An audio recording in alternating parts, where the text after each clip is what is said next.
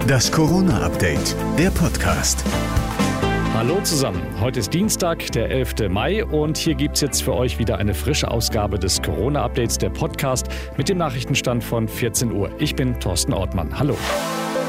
Bayerns Ministerpräsident Markus Söder hat heute aus dem Corona-Nähkästchen geplaudert. Dabei hat er auch den Grund verraten, warum er in der Pandemie, na sagen wir, etwas aus der Form geraten ist. Mein Schwiegervater war ein großer Grillmeister und jetzt bin ich sozusagen in der Nachfolge der Chefgriller. Und irgendwas hat die Pandemie dann schon gebracht, ja. Man wird aber auch nicht schlanker davon, das muss ich ehrlicherweise sagen. Viele Impfzentren klagen derzeit über Aggressivität und Betrugsversuche von Vordränglern. Angeblich geht es um mehrere tausend Fälle. Allein in Hamburg sollen innerhalb einer Woche 2000 Vordrängler versucht haben, sich mit falschen Alters- oder Berufsangaben eine Impfung zu erschleichen.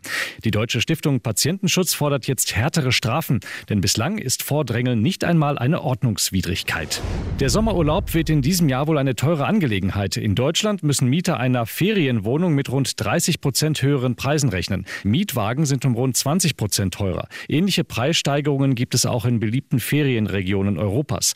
Bundesgesundheitsminister Spahn hält derweil einen Sommerurlaub Urlaub auch ohne Impfung für möglich. Zudem könnten sich bis zum Ende der Sommerferien alle Jugendlichen ab zwölf Jahren impfen lassen, so Spahn. Er rechne mit der Zulassung des BioNTech-Impfstoffs für Jugendliche Ende Mai, Anfang Juni. In Großbritannien hat Premierminister Boris Johnson jetzt umfangreiche Lockerungen für den 17. Mai angekündigt. Ab nächsten Montag darf man wieder in Restaurants und Pubs drinnen sitzen, so Johnson. Wir öffnen Kinos, Hotels, Konzerthallen, Theater und Sportstadien für bis zu 10.000 Besucher. Sogar die beiden letzten Spieltage der Premier League könnten wieder vor Zuschauern stattfinden. Die Inzidenz liegt in Großbritannien bei nur noch 21.